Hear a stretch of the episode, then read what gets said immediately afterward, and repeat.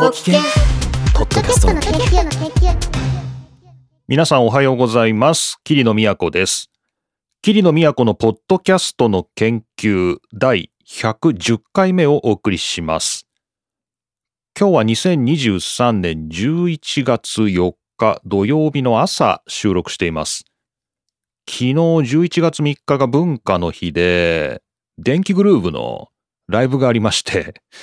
行ってきたんですけど、まあ、ずっとスタンディングで、まあ、待ち時間から含めたら3時間ぐらい経ってたんですかね。で、まあ、踊ってますしね、まあ、なかなか足腰に来るライブではあったんですけど、さすが普段からね、こう、ランニングやら自転車で鍛えてるだけのことはあり、まあ、それか F1 で鍛えられてるのかもしれませんけど、3時間ぐらい全然大丈夫ですね。はい。ということで、今日も元気に朝から活動しています。さて、それでは一つ目の話題ですね。今日はこちらの話題から、えーこれはフィガロですね。フィガロに掲載されてます。2023年7月26日、女性向けのエロティックな音声メディアが勃興中というですね、えー女性向けアダルトポッドキャストであるとか、女性向けのアダルトサウンドを提供するサービス、こういったものがヨーロッパですね、これは。フランスの話題ですが、そういった女性向けのエロですね、このメディアが今盛り上がりを見せているという、そういう紹介記事です。これがね、2023年の7月26ということで、まあ、少々古いんですけど、まあ、これには訳がありまして、このニュース僕出てすぐキャッチしてたんですけど、これどういうふうにこのね、ポッドキャストで紹介しようかなっていうのを、こうなんか考えてるうちに4ヶ月経ってたっていうかですね、なんかそんな感じで、ずっとこの記事はね、紹介したいなと思ってたんですけど、どうやってね、これ紹介したらいいのかなっていうのをね、ちょっと迷ってたところがあって、時間が経ってしまったんですけど、もうちょっといつまでもね、このボール持っててもしょうがないんで、ちょっと皆さんにパスを出そうということで、まあ今日取り上げてみました。で、この女性向けのエロティックな音声メディアということで、まあここで紹介されているのは、えーフランスの例ではあるんですけど、えーフランスの世論調査によりますと、えー性生活に満足している女性が極めて少ないと。まあ、これはあのなんかフランスの特徴らしく、まあ他のヨーロッパ諸国と比べてもフランスはこうなんだかこう女性が性生活に満足していないというそういう率が非常に高いというまずそういうあのデータがあるそうです。で、えこのサービスフランスから出てきてるんですけれども、えーまあつまりこうポルノっていうねこの性的なコンテンツっていうのはもちろん日本にもたくさんありますしヨーロッパにもたくさんあるんですけどそういったものが基本男性向けであったりあとはこれは僕の考えですけど女性向けというふうにされてても男性のフィルターを通して提供されてる。これ非常に難しい言い方なんですけど。こう女性向けと言っててもまあ実はそれは男性が考える女性向けだったりとかね。なんかそういう形で、まあ、本当に女性のために提供されているポルノみたいなものが、非常に少ないと、まあ、そういうのが理由じゃないのか。ということでこのフェムタシーですね、まあ、ファンタジーとフェムっていうフェミニンですね。これをかけた言葉ですけどフェムタシーというこれが、えフランスで、えー8万人のフォロワーがいて、えーエロティックなですね物語や音ですね。サウンドを、ま、提供するそういうストリーミングプラットフォームが盛り上がりを見せていると、まあ、どうそういうですね背景があるんですよね。でこのフェムタシーなんですけど当然これは、えーポッドキャストの文脈で紹介されていることからも分かりますように音だけですね音だけで、えー全てを説明する語るメディアで、えーまあ、物語とサウンドっていうふうに大きく2つあるんですけどねこれはまあ物語はもちろん言葉で、あのー説明していくものだしサウンドはまあ音で説明するものですね。これがね、えーと用意されてます。で、ちょっと早速使ってみましょうということですね。このフェムタシー、フェムタシー .com っていうやつですね。ここでですね、えーとりあえずこれ有料なんですけど、フリーのね、体験ができますので、ちょっと今試しにやってみましょう。パッとですね、このフェムタシー .com アクセスすると、これフランス語なんだよね、多分ね。これフランス語だと思うんだけど、えっ、ー、と、ドイツ語、英語、フランス語が選べるんですかね。えー、それでこの3カ国語選べます。で、ちょっと僕がフランス語がわからないので、まあ、ドイツ語ギリギリ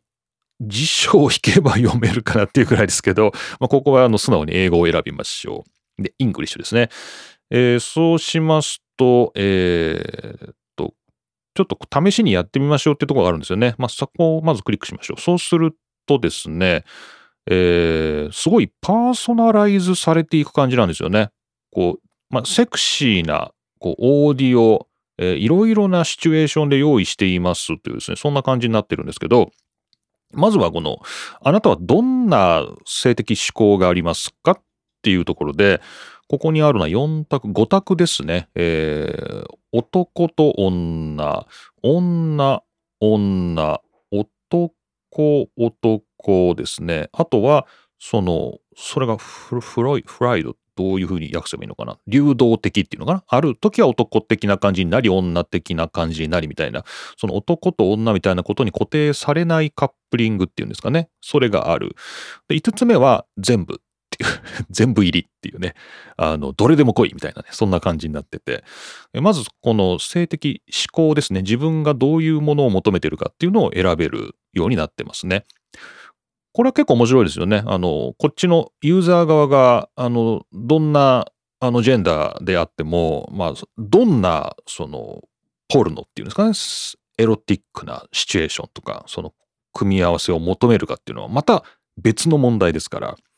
えー、ここで、まあ、その時の気分で選べるっていうような感じなんですかね。で、ここで、まあ、えー、選びますと、一つ選びますと、そうすると、えー、もうワンステップあるんですね。もうワンステップは、もうちょっと詳しいシチュエーションとかですね、その、えー、物語のテーマっていうのかなそういうのを選べる。これもだからパーソナライズされていくような感じなんでしょうね。まあ、パッと見てですね、シチュエーション的には例えば、まあ、家でとかオフィスでとかですね、まあそういうどこでですよね、野外でとか、なんかそんな選択肢もあるし、これ1個選んでみましょうか。あ、複数選べるんですね。これはあの、まあ、いろいろ組み合わせられるので。あとは、その、スローとかクイックとかですね、その、早いとか遅いとかありますね。で、あとは、まあ、当然、この性行為のスタイルですね。えー、どんな風にしているかという。まあ、これも選べて、まあ、これもだからパーソナライズされていく感じなんで、まあ、いくつか選べばいいってことですよね。で、えー、ここで選んで、えー、さらに先に進むと、ここでなんかね、えー、なんかカウントダウンが5、4、3みたいな、今、あなた向けの物語を選んでますよみたいなね、あなた向けのサウンドを選んでますよみたいな感じの、えー、処理が挟まりまして、あ、出ましたね。えー、っと、僕の場合、まあ2つ出ましたけど、えー、これがフリーで聴けるのは分半ぐらいのそのティーザーですね。まあ、予告編みたいな。そこが聞けるだけではありますけど、一応2週間ぐらいのフリートライアルがあるので、それに入りませんかっていうですね、そういうお誘いが出てますね。えー、実際のプライシングとしては、えー、っと、まあ大体どうですかね、年に1万円ぐらいという、まあそんな感じですかね。それぐらいの感じですね。月1000円ぐらいですか。っていうような感じで用意されてますけど、まあ一応これで、あ、こんな感じなんだっていうのがわかるようになってますね。でちょっと聞いてみますと、えー、やっぱ音だけで、えー、英語、僕の場合は英語を選んでますので、物語調のやつは全部英語で進んでいって、なんかオーディオドラマっぽいというか、まああの、オーディオドラマっぽいといってもなんかこう、プップーとかそういう街の音が入ってるっていうような感じじゃなくて、朗読に近いというのかな？なんかこう、物語を、まあ、結構淡々と伝えていくみたいな。なんかそんな感じの、あんまり余計な情報が入ってこないような感じ？になってて。で、サウンドの方も、本当に、こう僕のところにこうパーソナライズされて出てきたものに関しては、声にすごいフォーカスされてて、本当余計な情報が他にもないって感じ？なんか、うん、本当に声だけ。っていうですね、まあ、そんなようなのが出てきます。という感じで、あの、ポイントは、その、まあ、いろんなシチュエーションを非常に細かく選べて、かつ、えーそれがパーソナライズされて、もう本当にこのオーディオだけに、音だけに、もうあの、ビジュアル的なものも一応こうサムネイルっぽいものは出るんですけど、それは本当にサムネイルって感じで、あの別にその中身に関連していないんですよね。だから本当に音しか出ないっていうかね、音だけにフォーカスされてるっていうところで、なかなか面白いなと思いました。これが8万人のフォロワーがいるんですね、フランスでね。えーというですね、こういうサービスがありますよと。で、これのポイントなんですけど、このフェムタシーのサイトに書いてあったり、あとこのフィガロの、えーこの記事ですね、ここの中にも書いてあるんですけど、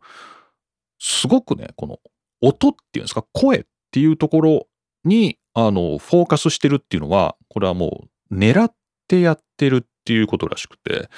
こう、例えばっていうんですけど、まあ、僕らの、こう、まあ、例えばポルノを見るときであるとか、そういう時も、やっぱりこう、目から入ってくる情報っていうのが、まあ、ものすごく大きいわけですよね。これはあの、まあ、男女なんら、こう、性別に関わらずですね、こう、目から入ってくる情報っていうのにものすごく左右されると。で、まあ、それはもちろん、あの、刺激という意味ではすごい大事なのかもしれないんだけど、もう、それがちょっとなんていうのかな、こう、この体の形っていうんですかね、まあ、顔の形、体の形、そういったものが逆にこう、コンプレックスになってしまう。とかね、なんかそういうケースも非常に多いと。えーなので、例えばですね、あの、ここに書いてあるんですけど、例えばこう、相手のこう、体を触るときに、例えばこう、胸を触るとかそういうときありますよね。そういうときに、例えば従来のこういうオーディオであったり、まあ、男性向けのものであったり、まあ、何であっても、こう例えば胸に行った時のこう例えば胸の形っていうんですか？胸の大きさ胸の形そういったものを例えば言葉で描写しがちであったと。まあ確かにそうかもしれないですよね。こうどんな形かみたいな。んだけどあのそれはこう目じゃないですかその視覚で与えられる情報っていうのをただ言葉に変換してるだけでこれでは意味がないと。だから、えーこういう描き方はしないと。えーこういうふうに描くんじゃなくて、例えば、こう胸を触っていくような時でも、この胸の形をどうかということは語らずに、こう手にどんな感触がその時、例えばあったかとか、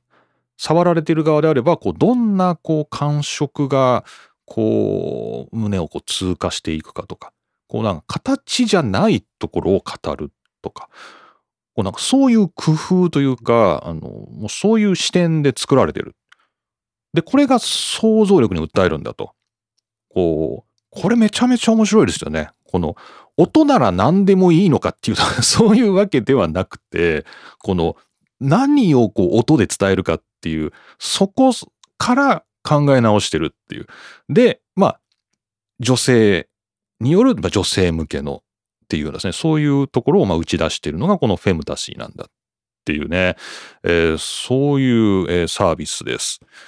これは面白いですね。で、えーこの中に、ポッドキャスト5000というね、このフィガロの中にあるんですけど、このフェムタシーという、えーものだけではなくて、まあ、他にもいくつか、まあ、これ全部、まあ、フランス語なんですよね。フランス語の、まあ、ポッドキャストなんで、まあ、いずれそれこそ Spotify があの AI の自動吹き替えサービスを展開すればですね、こういったものも日本語でも聞けるようになるのかなというような、あの、期待感はありますけど、まあ、現状ちょっとフランス語なんで、あの、わからないですけど、えーまあ、女性向けの様々な、えーこういうセクシャルなですね、エロティックな、えーポッドキャストたくさんありますよと。まあ、そんなようなことが、え紹介されています。というね、あの、こんな記事でした。で、まあちょっとじゃあ日本語の状況どうなのかなっていうのがやっぱり気になったので、えーと、僕もよく調べてみたは見たんですけど、まあ、なかなかないですね。この、で意外と調べてみると、この音を投稿するサイトっていうんですかね。そういうものはすごいたくさんありますね。たくさんある。びっくりしました。で、もちろん、あの、まあ、もしかしたらこれ聞いてる方でも利用されている方いるのかなという気もありますけど、こう同人音声っていうんですかね、こう、まあ、素人というわけじゃないんでしょうけど、こう、まあ、それぞれプロが出してるコンテンツっていうわけじゃなくて、まあ、それ同人誌的な感じで、まあ、同人音声っていうですね、そういうものも、まあ、配布や販売がされている、まあ、そういうケースも、まあ、よく見ますね。こうやって調べてみるとね。で、一応女性向けというキーワードを日本語でも入れて今調べてはいるんですけど、まあ、な、な、どうなんでしょうね。これ中身聞いてみないとわからないですけどね。うん、なんかやっぱちょっと男性のフィルター通した女性向けなのかなというね、なんかそんなような感じがしますが、まあちょっとこの辺はね、あの、やっぱ具体的に利用してみないとちょっとわからないところはありますね。はい。というわけで、えー、今日はですね、まあこれどうやって扱おうかなと思ってたんですけど、まあ基本、なんていう事実をですね、皆さんに お伝えするというような感じで、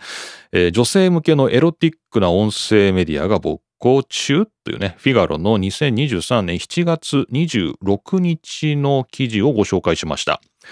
まあ、もうちょっとこう立ち入った話というか、詳しい話はまた後のパーティータイムでお話しできればと思います。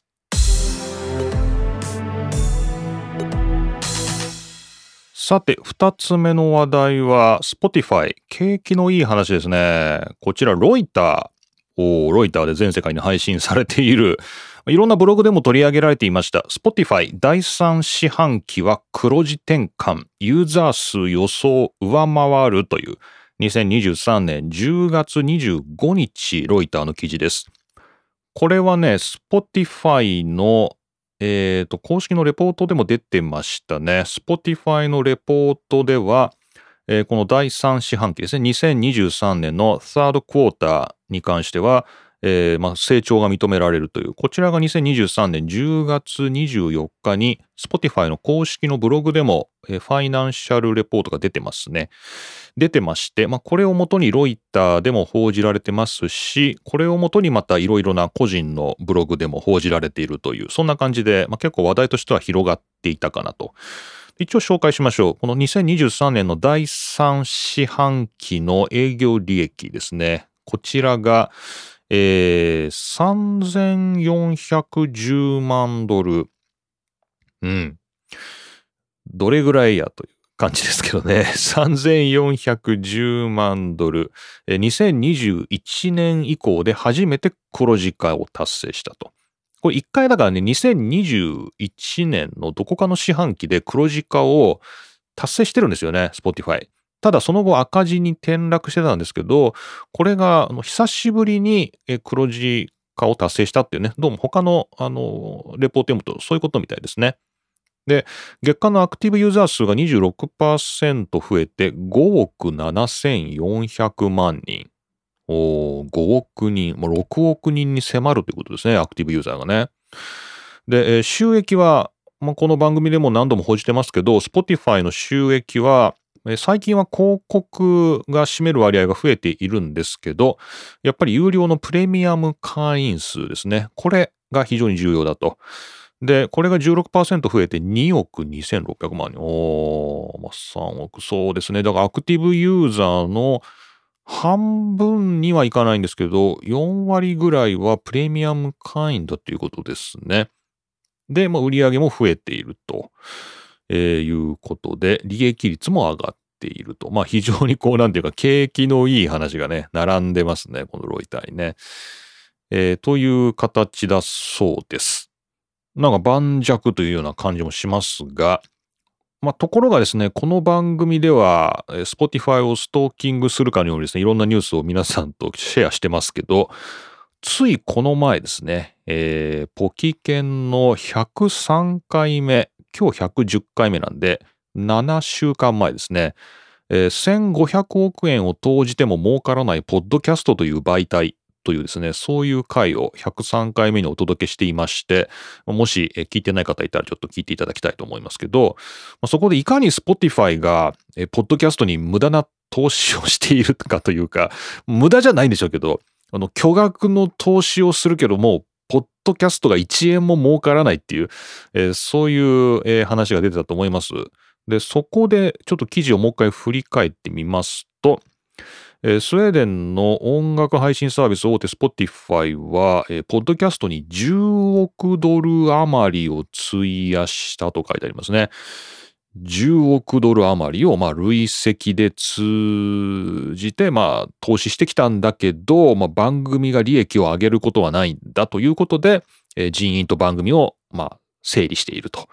そのようなのが2023年の9月ですね、えーありまして、まあもしかしたらこのリストラ、ポッドキャスト部門のリストラも、この第三四半期の黒字転換に関係しているのかなと、なんかロイターには書いてないですけどね。ポッドキャスト部門を整理したっていうところも実は大きいのかななんていう気もしますが、この累積ポッドキャストに出してきた10億ドル、うん、10億ドル？これが今回のですね、第三四半期の営業利益が3410万ドルなんで、これ、なんていうんですか、巨額ですね。この Spotify がポッドキャストに投じてきたお金っていうのは、すごい額なんですね。なんかね、この、あの、営業利益から推察するんですね。大、まあ、四半期なんで、まあ、仮に3000万ドルぐらいが、まあ、四半期で入るんだっていう想定だと、まあ、1年だとこれ4倍すると、えーっと、4倍するんだから、3000万ドルが、まあ、4倍だから、まあ、3、4、12なんで、1億2000万ドルですか？でも、えーっと、Spotify が累積でポッドキャストに投じてきたのは10億ドルだと言われてますから、まあ、10年分という感じになるんですかね。こう、単純に計算してね。だからそれぐらいの巨額を、まあ、ポッドキャストに Spotify は投じてくれてきたんですけど、まあ、なかなかその成果が出ないということで、まあ、整理されてしまったんですけど、まあ、もしかしたらそれも大きいのかなっていうね、なんかそんな感じがしますね。はい。ですので、まあ、非常にこれ、ロイターの記事とか、まあ、各種ブログなどで紹介されているとこ見るだけだと、あ、なんか Spotify めちゃめちゃ勢いがあるじゃないかみたいな、そんな感じがしますけど、実際には、まあそうでもないのかなっていう、なんかちょっと不安もあるかなっていう感じがしますね。まあ、特にこう、ポッドキャスト部門がだいぶ整理されて、まあ、実はお金にならないんじゃないかっていうことになると、まあ、Spotify としては、まあ、やっぱりね、これはビジネスですから、まあ、こんだけ盛り上げといて、まあポッドキャストバッサリ切るみたいなね、まあ、そんなようなこともあり得るのかなと思うと、ちょっとポッドキャスターとしては油断できないですね。なんかね、今、Spotify で聞かれる方が非常に多いということですので、まあ、一体今後どうなるのかなという感じもしますね。はい。というわけで、まあ、一見景気のいい話なんですけど、まあ、毎週毎週ニュースを読んでると、まあなんかいろいろあるなという、まあ、そんな面白い記事でした。Spotify 第3四半期は黒字転換、ユーザー数予想上回るという2023年10月25日のロイターの記事をご紹介しました。さて、というわけで、この後はパーティータイムです。えー電気グループの話もしたいですけれども、まあ、先ほどの、えーエロティックメディアの話もありますし、まあ、ちょっとパーティータイムリラックスしてお付き合いいただける方、この後もよろしくお願いします。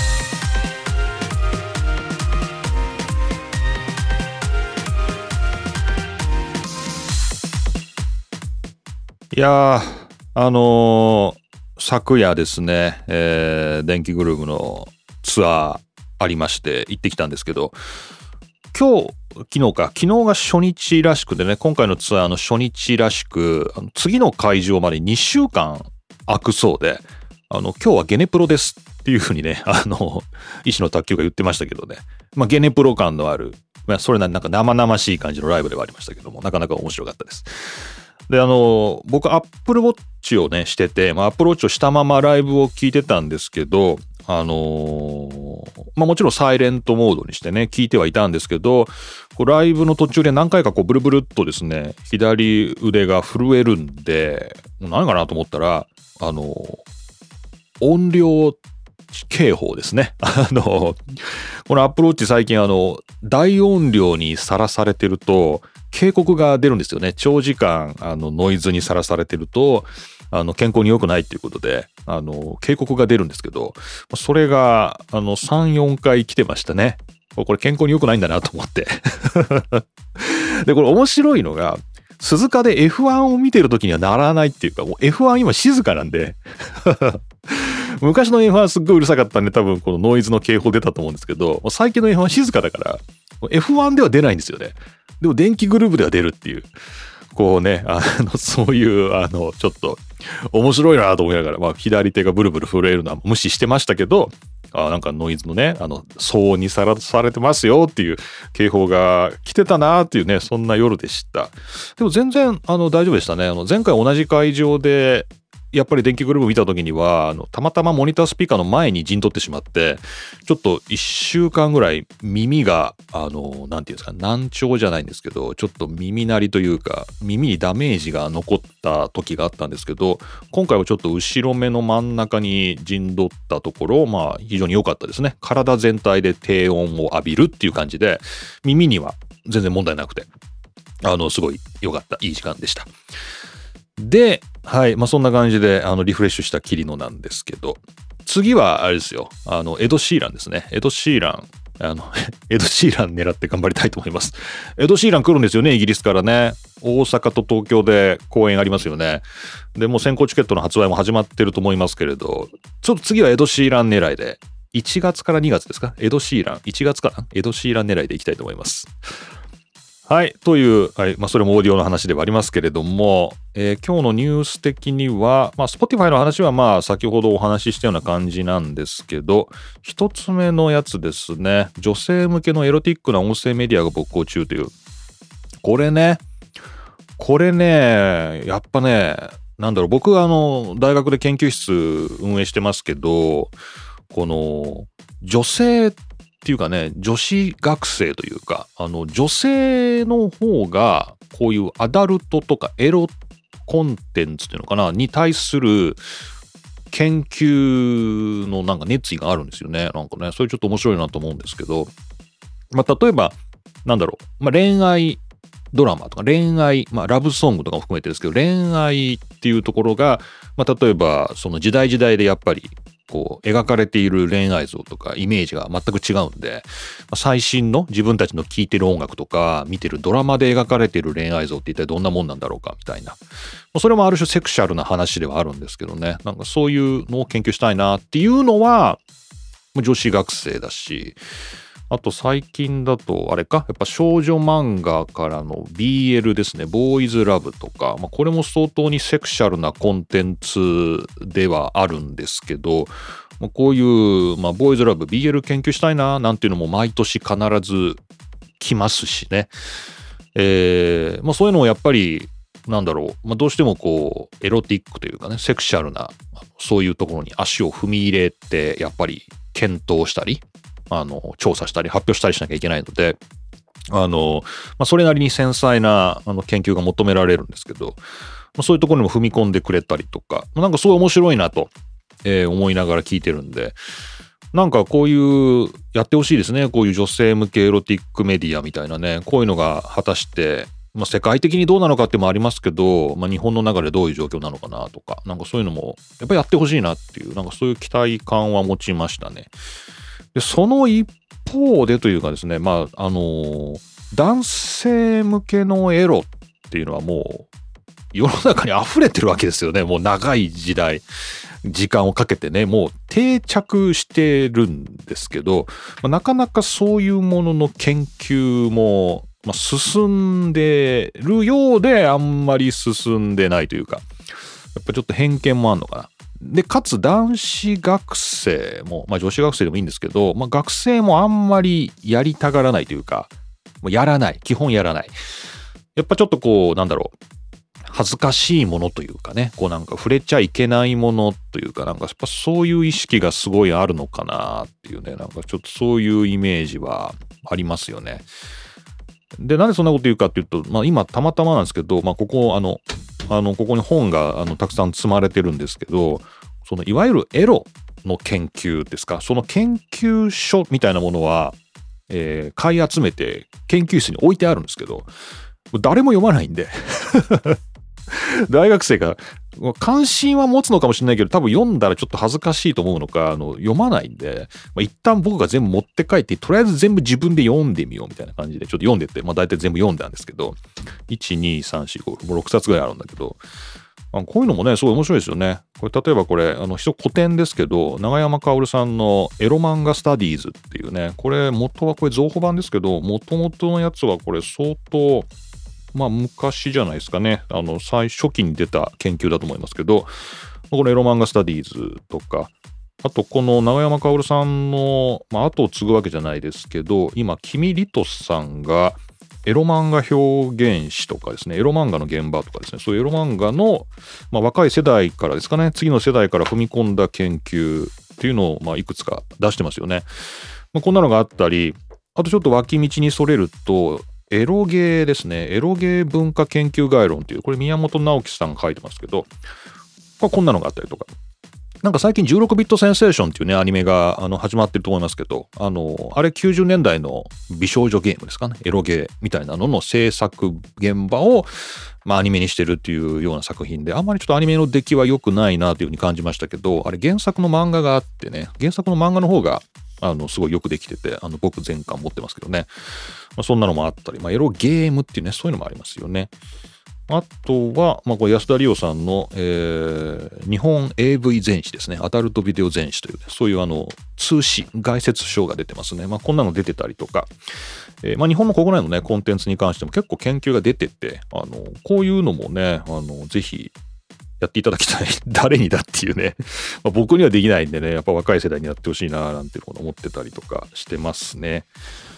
で、まあちょっとこれは難しい話になってくるかもしれないですけど、えー、アミア・ストリーニバさんというね、えー、人のセックスする権利というね、これ最近軽装処方から出ましたけど、あ、これ山田、あ、これね、はいはいはいはいはいはい。これね、翻訳してるね、山田文さんっていうのはね、本当に僕の、なんか僕の読んでる翻訳書、なんかかなりのものを山田文さんが訳してるっていうこと最近気がついて、山田さんと話をしたいっていうふうに 最近思うんですけど、まあ、その山田さんの訳してる本、セックスする権利ですね。これも非常に面白い本でした。はい。というね、あのまあなんか別にタブーでも何でもなくね、あのこういうものもいろいろとあの研究対象にもなってますしね、あの音声コンテンツでも、まあ、実はやっぱり、なんだろう、あの、そのメディアが普及する上で、こうセクシャルな、エロなっていうですね、こういうものは、実は果たす役割すごい大きいんじゃないのかなっていう、なんかそういう直感は、ま、我々ありますよね、なんかね。なんですけど、まあ、果たしてそれが、まあ、今までみたいな男性目線の、まあ、男性による、まあ、そのコンテンツでそれが占められてで買うのは全て男性でみたいな世界がこれからも続くべきかっていうのは、まあ、なんか違う気がするし。じゃあこれが女性向けのが出て、じゃあ女性もっていうんであれば、まあ、それは単に男向けを女向けにしただけで、なんか今までの世界よりは良い世界になってるけど、なんかもう一歩行きたいよな、みたいな、なんかそんな感じもするんで、まだまだなんか我々の社会で検討しなきゃいけないもんだなっていう。でそこにポッドキャストとかね、こう音声メディアも絡んでいるっていうんであれば、これはすごくなんか面白い現象だな、みたいに思ってますけどね。はい、すいません。ちょっと難しい話になりましたけどね。まあ、またこれは、あの、学生と一緒にやってるポッドキャストで、あの、いずれ学生とも話し合ってみたいなとは思っています。はい。というわけで、えー、今日のポッドキャストの研究はですね、この女性向けエロティックな音声メディアが勃興中という、まあ、これ本当にね、あの、この記事と出会ってからいろんなことを考えつつ、まあ、どうやろうかなと思いながら、まあ、考えてきた話題を皆さんとシェアできたので、よかったなと個人的には思っていますけど、まあ、皆さん果たしてどうだったでしょうか。はい。というわけで、今回も、ポッドキャストの研究をお送りしました。110回目、2023年11月4日の収録でした。それじゃあ、まあ、秋もね、そろそろ深まってくるということらしく、まあ、全国的にも雨の予報が来週はあるそうで、まあ、雨が降るごとに冬がね、近づいてくるのかなということで、まあ、若干は涼しくなることを期待しつつ、はい。また来週お会いしましょう。というわけで今回も桐野都がお送りしました。